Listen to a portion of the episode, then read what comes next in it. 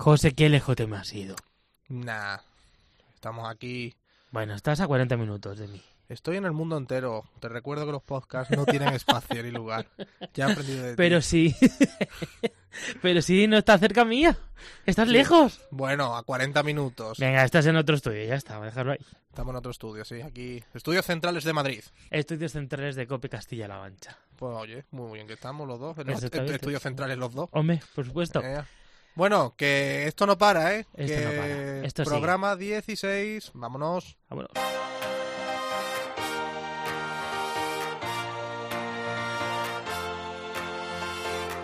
José Melero y Fran Simón. Imparables. Cope, estar informado. Pues eh, sí, estamos aquí. Bienvenidos y bienvenidas a un nuevo programa de Imparables. Les recordamos que estamos con el lema Juntos somos imparables. Efectivamente, esa es nuestra filosofía, porque tú nos ayudas a contar realidades de la calle, de tu barrio, de tu gente. Entre todos aportamos ideas, testimonios, al fin y al cabo, vivencias que compartimos y tú, claro que sí, formas parte de ello. ¿Qué te parece si empezamos a desgranar lo que vamos a hablar hoy, José? Venga, vamos. Bueno, pues en la edición de hoy queremos contaros lo que pasa con los niños que nacen antes de tiempo. Os contamos las realidades de Raquel y de Eli, en la que sus hijos han pasado más de seis meses en un hospital. ¿Nacen con todos sus órganos desarrollados? ¿Estos prematuros? ¿Cómo es la estancia de esos padres que tienen a sus bebés en incubadoras? Bueno, pues todo esto nos lo responde la doctora, la pediatra Marta González Barcárcel. Nos explica por qué la circunstancia de los nacidos prematuros. Y como decimos, las historias de Raquel y Eli son sensacionales y qué grandes gladi- gladiadores, tanto Martin como Alex, el hijo de Eli. Vaya dos campeones y luego vamos a conocer su historia. Y si hablamos de oficios peligrosos, ¿cuáles son los más peligrosos y los que los que entrañan pues mayor riesgo? estábamos para poner lo que llamamos postear un cuadro y bueno, estábamos rozando y llegó la hora de poner el cuadro cuando se vino el frente y bueno, me tapó hasta la cintura El hierro mínimo te hace, te hace polvo algo. De hecho, yo me partido dedos de, de las manos, de los pies, incluso teniendo la bota de seguridad. La persona iba un poco puesta de todo tipo de sustancias, droga, alcohol y otro tipo de, de cosas. Bueno, pues es un estibador, hemos escuchado a un minero, hemos escuchado a un taxista. Los tres han estado a punto, no sé si de perder la vida, en algunos casos sí, pero en otro han vivido una situación muy comprometida y lo que revelan, pues eso, que son trabajos que tienen un peligro bastante serio y que hay que tener muy en cuenta y que tenemos sobre todo los que no tenemos ese tipo de trabajos eh, tan peligrosos a priori, oye, pues dar las gracias, ¿no? Por tener este trabajo. En nuestro caso, por ejemplo. Fran, En nuestro además. caso, exactamente. Cada semana os contamos nuestras vías de contacto a través de Facebook, facebook.com barra imparablescope, en Twitter arroba imparablescope y no dejamos de lado nuestro correo electrónico imparablescope arroba gmail.com. Gracias porque cada día somos más en la comunidad imparable. Seguro que cerca de ti hay realidades imparables, así que no te lo pienses, escríbenos. También puedes poner el cierre musical, por supuesto, al programa con tu dedicatoria. Escribe nuestros muros de los perfiles de las redes sociales, ya sabes, Facebook y Twitter. Bueno, que sin más preámbulos, que arrancamos, que el programa 16 ya está aquí de Imparables. Así que, bienvenidos, bienvenidas, vamos a ello.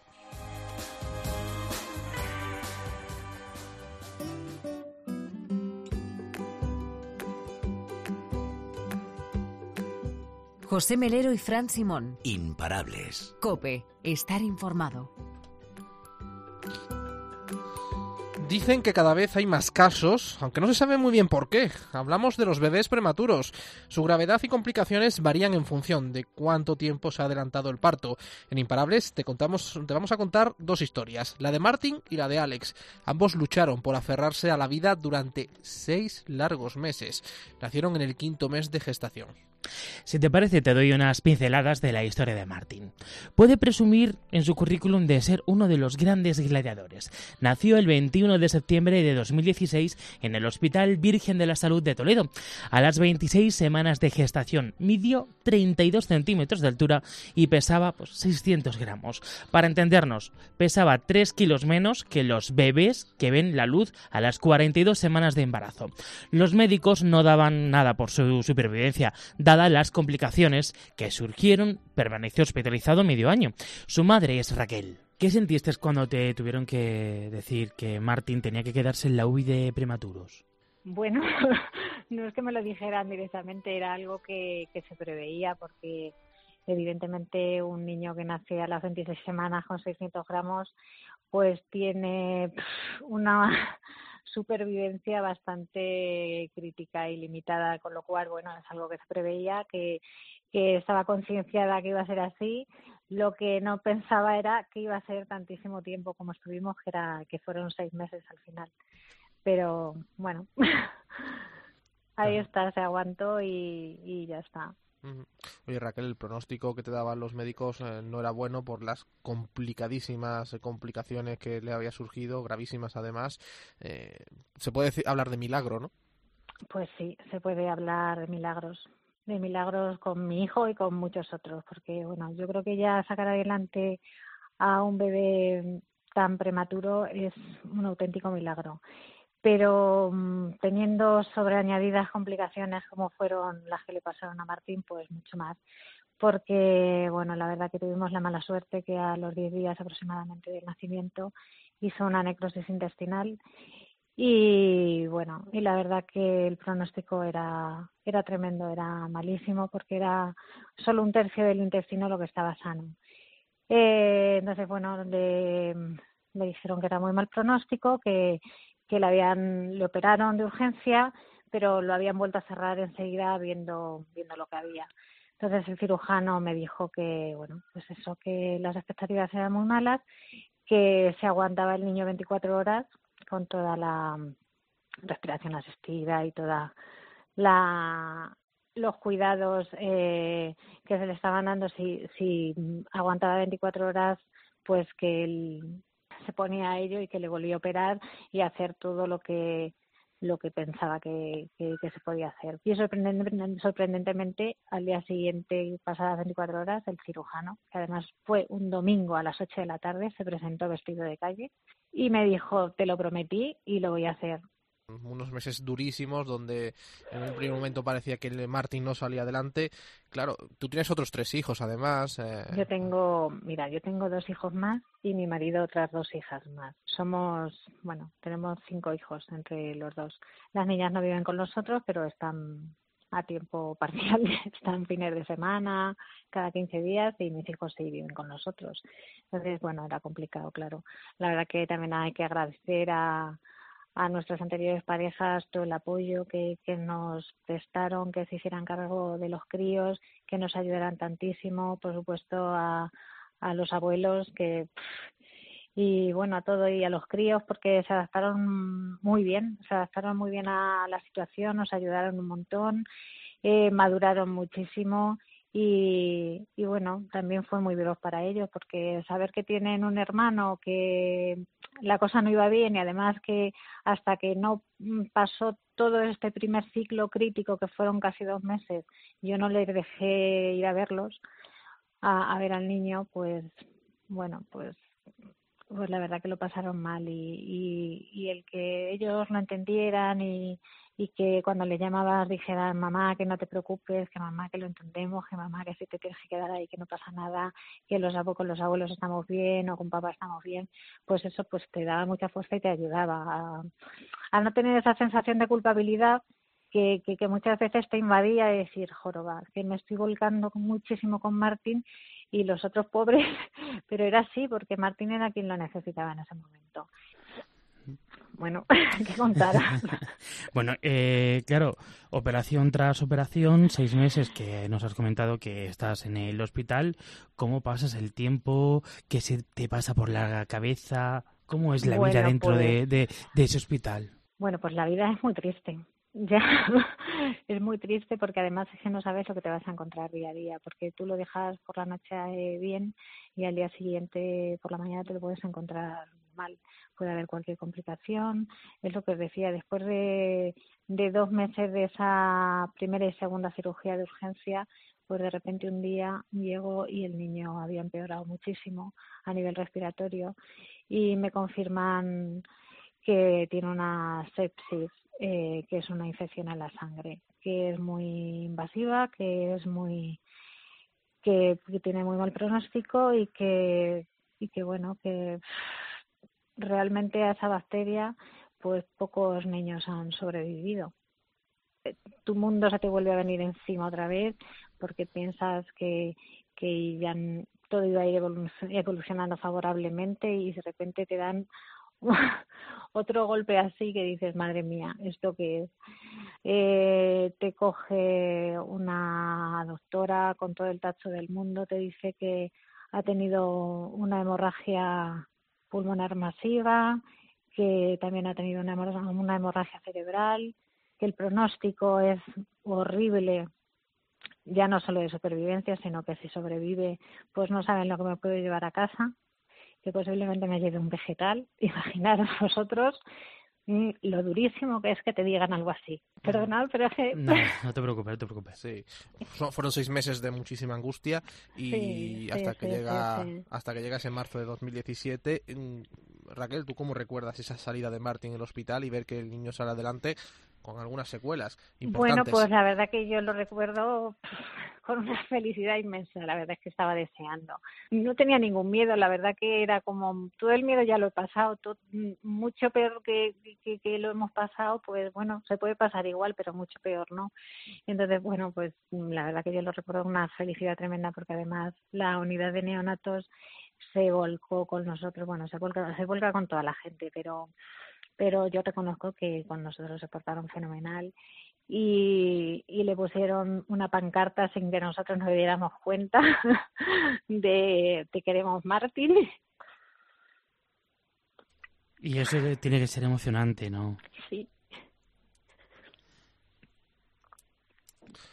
Ahora, ¿cómo es tres años después la vida de, de Martín?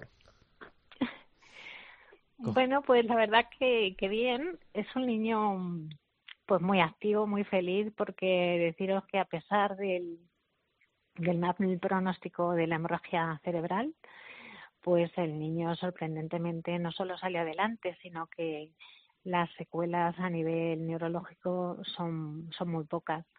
Eh, bueno, todavía no anda, pero, pero bueno, está ya casi en ello y es un niño muy activo, no anda pero te trepa a cualquier sitio, es un niño muy alegre, muy alegre y muy cariñoso y muy sociable con todo el mundo. Y, bueno, pues que deciros que es la, la alegría de la, de la casa. ¿Qué le, ¿Qué le queda a Martín para su recuperación total? Bueno, pues todavía le queda porque después de un año del alta hizo una obstrucción intestinal y tuvieron que volver a operarle de urgencia y le volvieron a abrir una ileostomía que después de un año tienen que cerrar ahora. bueno, pues esperamos que esta cirugía, no esperamos, estamos seguros que esta cirugía va a ir perfectamente bien, va a ir seguro bien y, ya nos vamos a olvidar de, de todo de todo esto. Y luego, bueno, a nivel neurológico motor, las sesiones de atención temprana y todo eso, pues le están yendo fenomenal. Y bueno, poco a poco, bueno, siempre va a ir con un, un déficit ahí en el desarrollo, pero pero bueno, yo que arrastrará seguramente a lo largo de toda su infancia, pero pero bueno, yo espero que poco a poco pues mm, se vaya equiparando con el resto de, de los críos y su vida sea lo más normal del mundo. Mm, durante esos meses, seis meses que has pasado en el hospital, te ha dado tanto tiempo a pensar que montaste Aprende Toledo. Cuéntanos. Bueno, la verdad que se montó a posteriori, se montó a posteriori porque, si os digo la verdad, una vez que sales del hospital, pues no, lo que menos quieres oír hablar es de, eso, del hospital. Entonces te intentas olvidar un poco. Pero bueno, sí que es cierto que, que luego eh, es tanta la frustración, es tanta la impotencia que tienes durante el tiempo que estás allí, que una vez que, que sales, pues dices, joroba, ahora es cuando realmente puedo hacer algo. Entonces, bueno, junto con la doctora Valcárcel y otras, González Valcárcel y otras, y otras mamás, bueno, pues se habló de la posibilidad de, de crear la asociación y, y nos pusimos manos a la obra y la verdad que que fenomenal, que yo creo que era necesario y que prestamos muchísimo apoyo sobre todo a las familias. Darnos visibilidad, sobre todo darnos visibilidad, porque es lo que queremos, visibilizar la, visibilizar la prematuridad que es realmente pues un problema que, que es un problema de salud pública porque la incidencia vez va, va en aumento y, bueno, tenemos que ser conscientes de que puede darse, que le puede pasar a cualquiera, de que estos niños mm, pues mm, tienen que salir adelante mm, con muchos hándicaps desde, desde que nacen y que bueno y que pero que bueno que salen adelante y ser optimistas y dar esperanza a las familias que pasan por ello. Son tantas cosas Pues Raquel, son indudablemente gente como Martins y sus familias, por supuesto, son superhéroes y, obradores de milagros y ahí está vuestro testimonio, Raquel. Muchísimas gracias por atendernos, sois imparables, sencillamente. Muchísimas gracias a vosotros por contar con nosotros, por contar nuestra experiencia y por dar visibilidad a la prematuridad.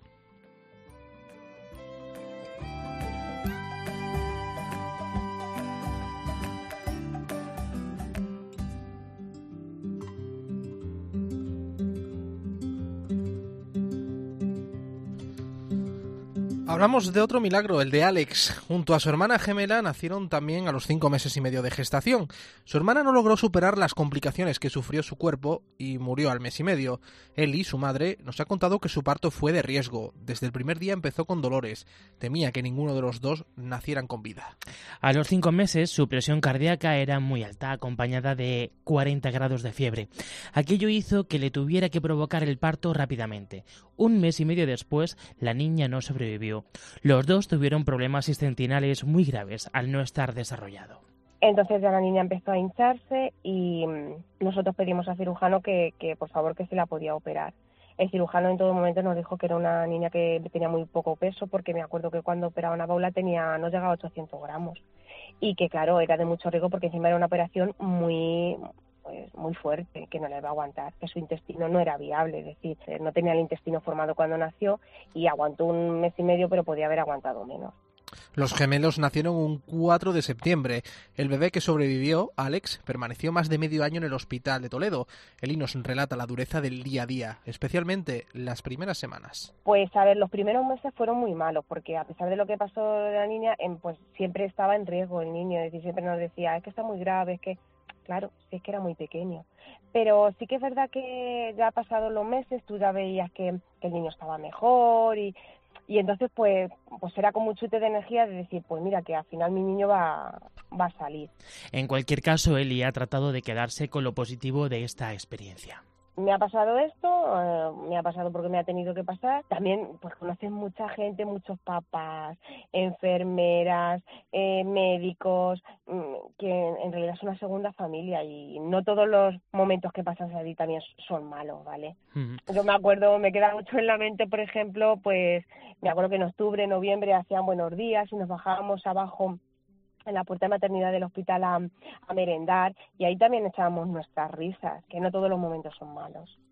Alex ha cumplido ya los 18 meses de vida. Su madre nos cuenta que está estupendo y también nos confiesa que cuando nota algún síntoma típico en su pequeño entra en pánico. A día de hoy va algo retrasado su desarrollo motor, pero bueno, va progresando. Tuvo retinopatía del prematuro porque le tuvieron que operar en la paz de los ojitos, ya nos dieron el alta. En el tema motor, pues sí que evidentemente va un poco retrasado si le comparas con niños de 18 meses que han nacido a término, pero va avanzando muy bien. Ya no tiene oxígeno porque nos vinimos con oxígeno a casa y en julio eh, ya no se lo, se lo, pudimos quitar porque su hipertensión pulmonar la tiene corregida. O sea que, que vamos bastante bien. Es un niño que no es eh, muy delicado.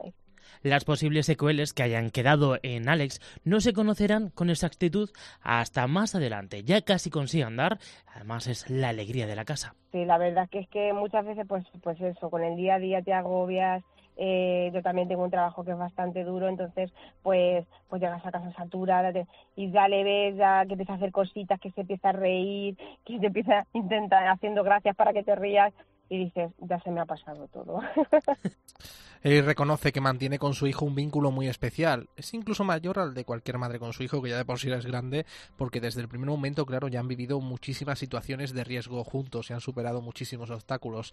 Y da un valioso consejo a los que están pasando por esta difícil situación. Pues a ver, que no tiren la toalla, porque si ellos no lo tiran, nosotros tampoco tenemos que tirar la toalla. Si ellos siguen luchando, nosotros tenemos que estar ahí que nunca lloren al lado de la incubadora o al lado de la cuna donde ellos estén, porque ellos nos oyen y ellos perciben energía negativa o positiva. Y sobre todo, pues, pues nada, que salgan adelante. Pues es la historia de Eli y su hijo Alex, que es todo un campeón. Como decimos, los nacimientos prematuros son cada vez más frecuentes en España. De hecho, se estima que el 30% de las madres que dan a luz antes de las 37 semanas de gestación. Vamos a conocer un poco más a detalle los pasos que se deben seguir en caso de un nacimiento prematuro. Lo hacemos con la pediatra del Hospital Virgen de la Salud de Toledo, Marta González Barcárcel. Muy buenas. Hola, buenos días. Doctora, ¿qué puede provocar que nazcan niños prematuros?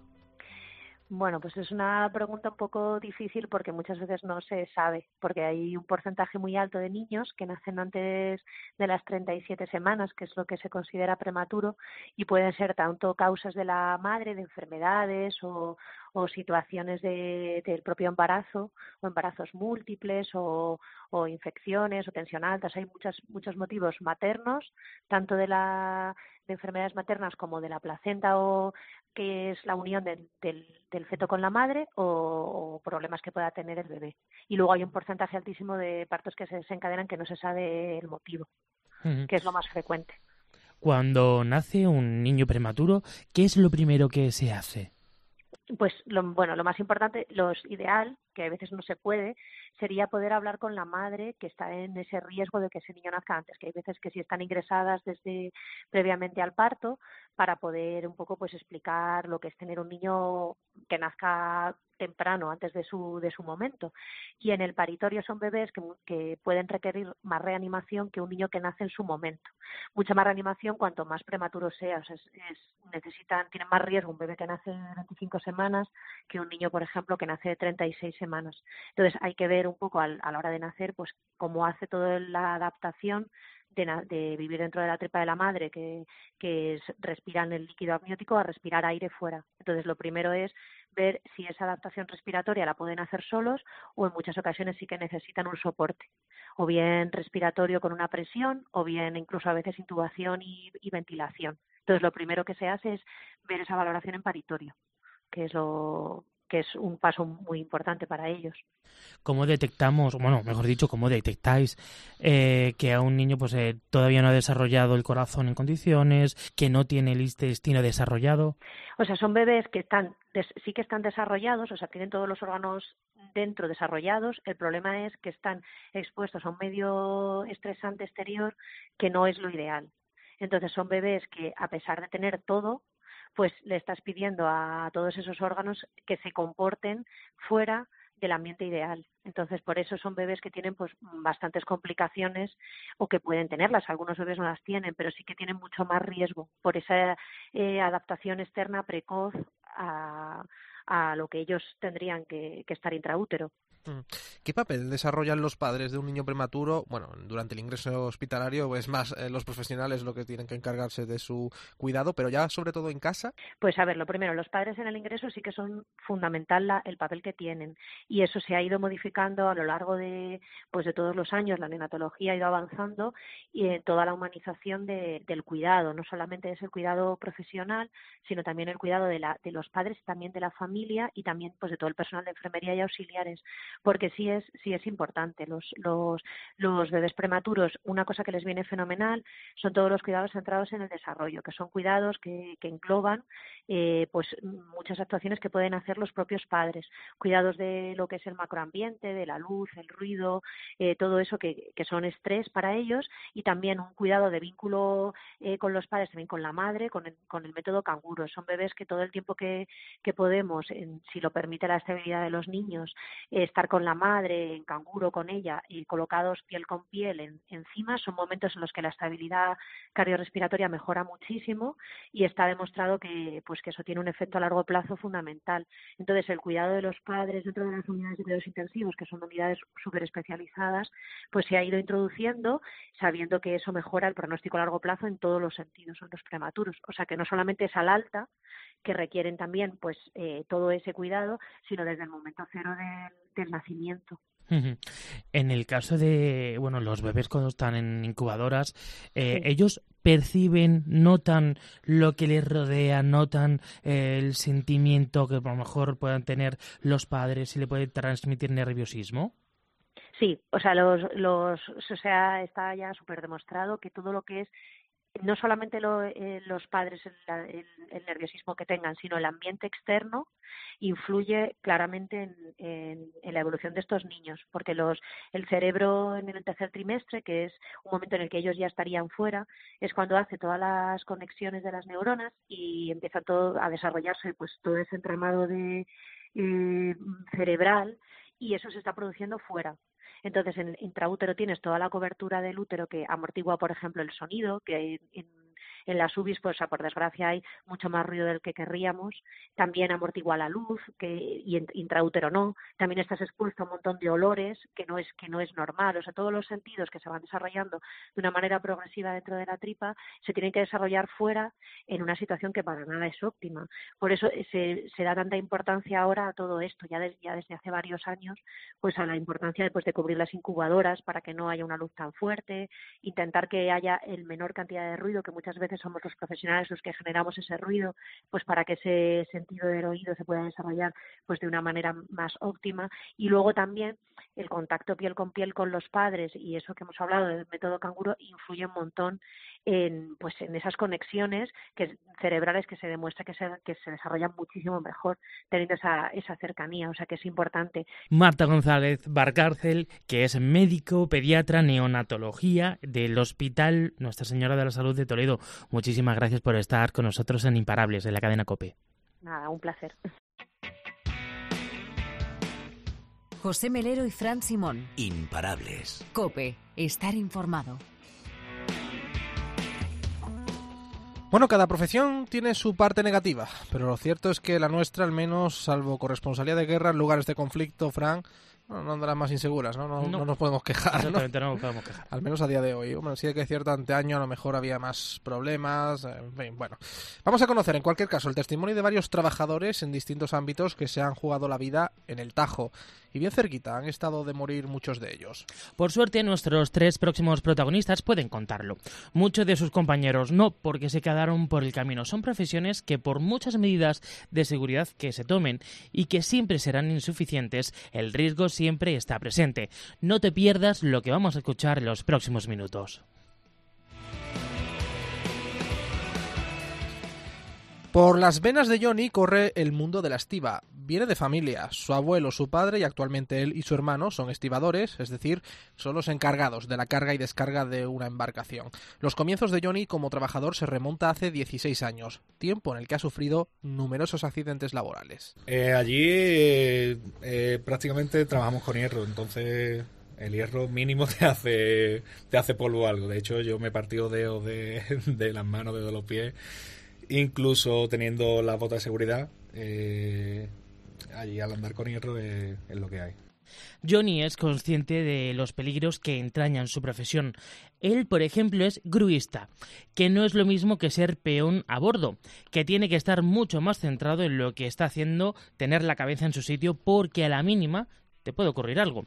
Nuestro protagonista habla con conocimiento de causa, además de las múltiples accidentes laborales que ha padecido. En el año 2011 estuvo a punto de perder la vida. Eh, mis compañeros tuvieron la suerte de que cuando el barco se escoró pudieron saltar a lo que es la zona de, tierra y yo al quedarme atrapado pues me vi un poquito en ahí en la, agonía de me quedo aquí porque yo lo pensé de hecho y fue complicado, fue un momento complicado eh, tuve que salir de allí nadando eh, mientras los contenedores se caían por delante, por detrás, los cabos. De hecho fue en junio. Yo soy un, amante de la playa y ese verano no pisé la playa. Yo cada vez que pisaba el agüita de la orilla me, me venía abajo increíble. Ponte en situación, estás nadando y caen eh, junto a ti toneladas y toneladas de contenedores de hierro. En fin, por fortuna Johnny no tiene que lamentar secuelas físicas ni psíquicas de aquello, pese a que estuvo un mes de baja ante el impacto vivido, no es para menos. El primer jornal después de la baja, recuerda el estibador, se tuvo que marchar a casa en medio de la faena, ya que en el barco donde estaba trabajando aquel día era muy parecido al que se había escorado semanas antes. Es cierto que el primer jornal que eché después de, de, esta baja, el barco al que fui fue un barco hermano del, del, del accidente y que en el momento que empezó a moverse un poquito yo cogí y me bajé y, me fui para casa porque me entró también un poquillo el pánico. No solo le entró pánico con esto, pero es que además lo que más le dolió a Johnny fue la manera en la que algunos medios de comunicación trataron la noticia del percance. Cuando tuve el accidente y me prohibió ver eh, redes sociales, eh, periódicos, todo. Porque es que en, los comentarios de los periódicos digitales, si se muere tampoco pasa nada, uno menos. Eh, eran cosas muy muy gore. Entonces, claro, a mí, a pesar de que yo paso de todo y voy a lo mío y eso, pero duele, ¿no? Que alguien de tu ciudad mm, te desee la muerte solo por ser estibador. Bueno, pues pese a que le pese, ¿no? Johnny puede contarlo y otros compañeros, por desgracia, se quedaron en el camino. Ha habido casos de, fallecimiento y claro, te deja un poquillo tocado. Incluso hay compañeros que a día de hoy no se suben en el barco ni por eso mismo, porque hemos, vivido en primera persona fallos de, maquinaria y, el, el riesgo está ahí siempre. Por todo ello, Johnny no comprende cómo hay sectores que se muestran críticos con los profesionales de la estiva. Dicen que cobran mucho. Johnny, de hecho, nos ha invitado a todos a conocer un día el, día a día del estibador. Yo, la verdad que por mí, José, encantado. Pues sí, bueno, no, es mala idea ¿eh? para hacer un imparables allí un día a día de los estibadores. Todo es posible. Bueno, pues es la historia de Johnny, la dura historia del estibador, que no es nada fácil.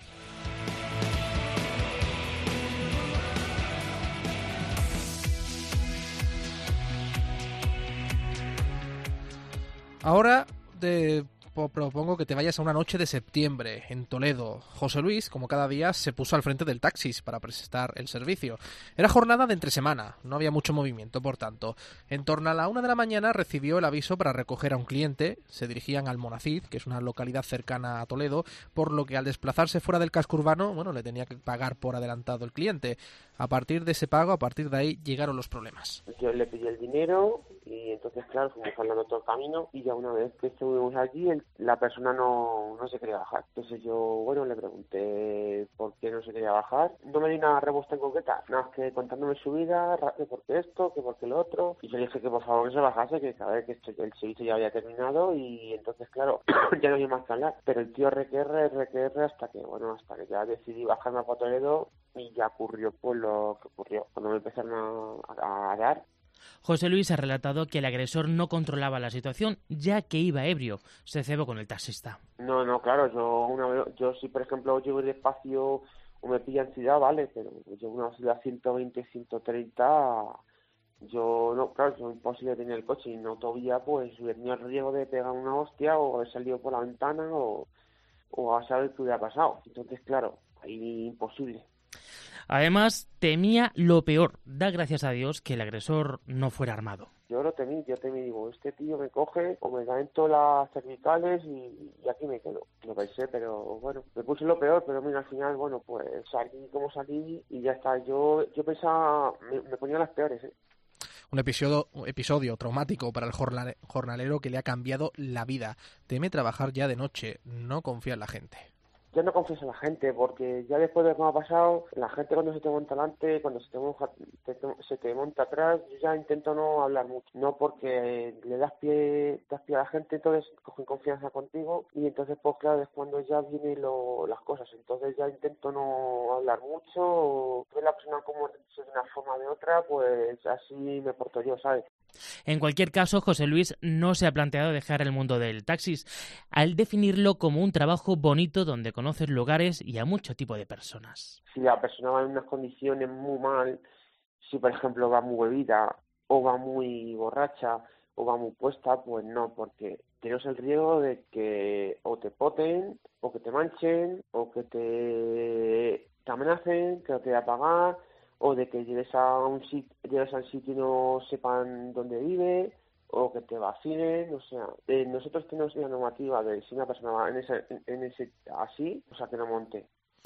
Pues José Luis lamenta que el sector del taxis esté tan desprotegido, por lo que ha reclamado mayor seguridad, especialmente durante la noche, además de la instalación de una mampara para aislar al taxista del cliente.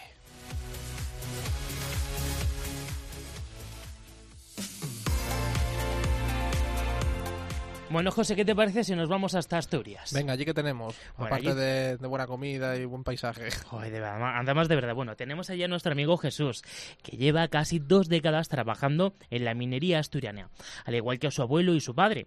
A día de hoy, Jesús trabaja en el pozo de San Nicolás, en la aldea de Nicolasa. Es el único pozo activo en el municipio y que alcanzó su mayor fama en 1995 cuando 14 mineros fallecieron tras una explosión de grisú. Aquella desgracia hizo que se actualizaran los protocolos de seguridad de- en la mina. Sí, nuestro protagonista no vivió aquella experiencia, pero sí que se ha jugado la vida en varias ocasiones. Pese a todo, la mina le apasiona. Prácticamente no lo, no lo piensas. Y llegas, coges la lámpara y en cuanto montas en la jaula, alguna vez sí lo piensas. Ya me estoy jugando la vida si, si la jaula fallase o pasase cualquier cosa, pero llega un momento que no lo piensas. Tú llegas a trabajar y es tu trabajo y a pesar de ser lo mismo, cada día varía con las condiciones del terreno y bueno, no lo piensas. Y es que ser minero implica, con toda seguridad, haber dejado compañeros por el camino. Incluso él mismo estuvo a punto de quedarse en el pozo. Estábamos para poner lo que llamamos postear un cuadro y bueno, estábamos rozando y llegó la hora de poner el cuadro cuando se vino el frente y bueno, me tapó hasta la cintura, el operador que estaba en el minador fue hábil, puso el, el puro encima para que no me siguiera tapando y bueno, fue un pequeño susto comparado con otros compañeros que quedaron en el tajo, entonces bueno, vuelves a trabajar. Pese a la tristeza de haber vivido la muerte de compañeros, Jesús, dentro de lo que cabe, se lo toma con filosofía. La sensación de tristeza es tremenda, asegura Jesús, pero los mineros lo tienen asumido. cuando te toca alguien cercano, un compañero, has estado trabajando con él un año, dos de compañero, os separáis, ocurre una, una desgracia y claro, la verdad que, que jode mucho. Te hace ser más sensible porque valoras las cosas de otra manera, no sé, ves a los compañeros y ves a la gente de, de otra manera. Somos como, como un castillo de naipes. Estás ahí y puede venir cualquier circunstancia y cambiar y de repente no estás. Entonces hay que mirar más unos por otros y valorar más, más las cosas. Su hija de 10 años es su pasión. Pese a su corta edad, es consciente de los riesgos que entraña el trabajo de su padre. Ella sabe que es peligroso, ella estuvo en varios pozos fuera, conoce las instalaciones, conoce cómo hacemos, lo que cuentas en casa, bueno, los compañeros, alguna pequeña incidencia, algunas pequeñas anécdotas de risa. Entonces, bueno, ella en su mundo sabe lo que pasa Tanto Jesús como su hija han estado también muy pendientes de los cuatro mineros subcontratados de la empresa pública UNOSA que se encerraron el pasado 28 de febrero en el Pozo Santiago, en Caborana, para reclamar mejores condiciones. Lo primero que hizo su hija al despertarse para ir al colegio fue preguntar por ellos. Estábamos comiendo y digo, bueno, tengo que marchar al pozo, que van a salir los compañeros. Y ella se quedó preocupada y dijo, ¿por qué van a salir? Ella había ido conmigo todos los días de, a las concentraciones. Y le dije, no sé, hija, ya te contaré. Al día siguiente, cuando la voy a despertar para ir al colegio, lo primero que me preguntó, ¿por qué salieron ayer los compañeros? Y dije, bueno, hubo un poco de acuerdo, un poco de acercamiento, y bueno, decidieron salir. Vale, vale, papi. El compañerismo y la solidaridad son dos señas que definen a los mineros. Juntos han peleado por mejorar las condiciones en las que trabajan. Jesús es consciente que la generación de su padre y de su abuelo fueron claves para lograrlos. Somos compañeros y hay veces tu trabajo depende a lo mejor la vida de, de los otros compañeros o la tuya depende de, de los otros compañeros. Entonces hay que tener buen ambiente y ser compañeros y solidarios sobre todo porque lo que uno haga puede influir en la jornada del que viene detrás. Bueno, pues esa solidaridad además eh, se ve cada cierto tiempo. Mira, en el último caso, en el caso Julen, que fueron ellos los protagonistas y los que, bueno, pues llevaron a cabo el rescate, mm, por desgracia sin vida del pequeño Julen, pero como decimos, un trabajo muy duro y sobre todo donde el compañerismo es esencial. Importante.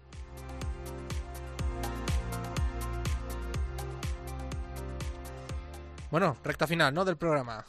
Que ha sido intensito. José Melero y Fran Simón. Imparables. Cope, estar informado. Es, ha sido tan intenso que vamos a poner a Rafael para destensarnos un poquito. Saca la chaqueta. lo que el mundo nos da cuando el sol ya se Además, esta viene por alguien, ¿eh? Sí, no, yo lo que sé que además tenemos el estudio aquí un poco en penumbras, ¿no? Y Sí. así, mi gran noche, ¿no? Rollo discoteca. y acariciar y besar a mi amor como no lo hice nunca. ¿Quién, quién nos ha hecho esta petición tan sabia, por otro lado? Pues fíjate que nos lo ha hecho un compañero de cerquita donde tú estás. A ver, ¿quién? Despertar ya mi vida sabrá. Nuestro compañero Samu del Río. Bueno... No me pega a mí de Samu, ¿eh? ¿Verdad que no? Bueno, le presionó yo un poco, todo hay que decirlo. ¿no?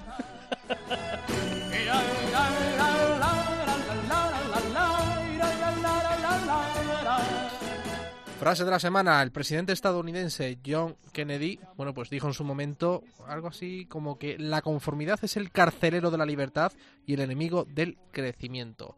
¿Cuánta razón llevaba eh, este hombre? Y sin hablar nuestros Que en la vida hay que ir creciendo y superar obstáculos, si no, te quedas ahí estancado. Que te lo digan a ti. Claro. se abrirá como mi corazón cuando ella se acerca. ¿Qué pasará? ¿Qué misterio habrá? ¿Ya me está bajando el volumen? ¿Ya me Sí. quieres pillar? No, es que te decía que era por mí y por todo el mundo, eh, esta frase. Claro, claro.